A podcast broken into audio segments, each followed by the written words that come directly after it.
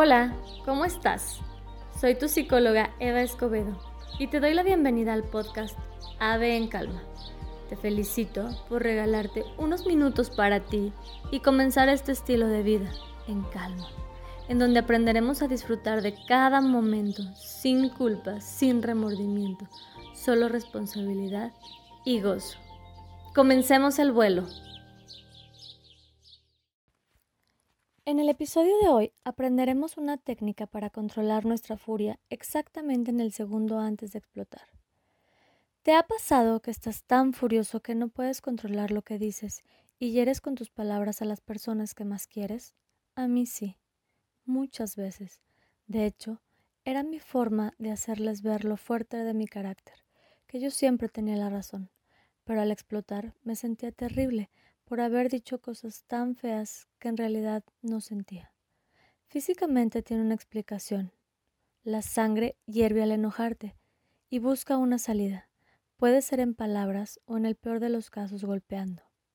La furia nubla la, la visión y el pensamiento. Es por ello que debemos usar nuestra inteligencia emocional y controlar estos arrebatos de enojo. Todo se puede decir Puedes comunicar incluso tu disgusto más grande, pero siempre, siempre, siempre siguiendo estas tres reglas. 1. Decir las cosas a la persona adecuada. 2. En el momento adecuado. Y 3. Con la intensidad adecuada. No me voy a desquitar con mi esposo por lo que me hizo mi jefe. No le voy a decir a mi jefe que me molestó su actitud en medio de una junta con los directivos. Y no le voy a gritar a mi jefe porque me cuesta el empleo. Esa es una parte. Y la otra es poder identificar cuando ya me estoy enojando antes de enfurecer. Ese es el indicador más importante. Ese es el segundo que por lo general dejamos pasar.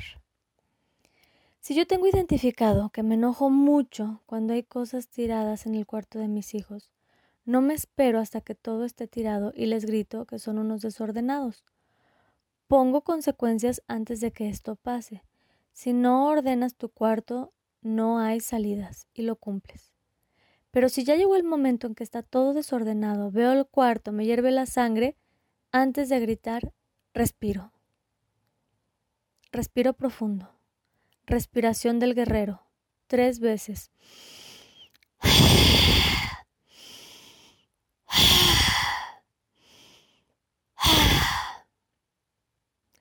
Si esto no es suficiente, me alejo. Tomo agua para enfriarme.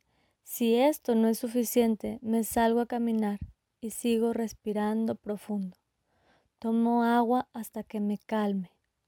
No regreso hasta que mi mente encuentre las palabras con las que pueda expresar lo que siento sin gritar, sin herir, sin lastimar. Esta es la única forma que yo he encontrado que me ha servido a mí y a mis pacientes. El no confrontar en el momento, porque te vas a enojar más. Cualquier cosa que diga la otra persona te va a molestar más. Hay que enfriar la cabeza, la sangre, para actuar con el corazón. Si deseas saber más sobre el estilo de vida en calma, sígueme en Instagram y descarga el manual de la calma de manera gratuita. Hasta que nos volvamos a escuchar, respira en presente.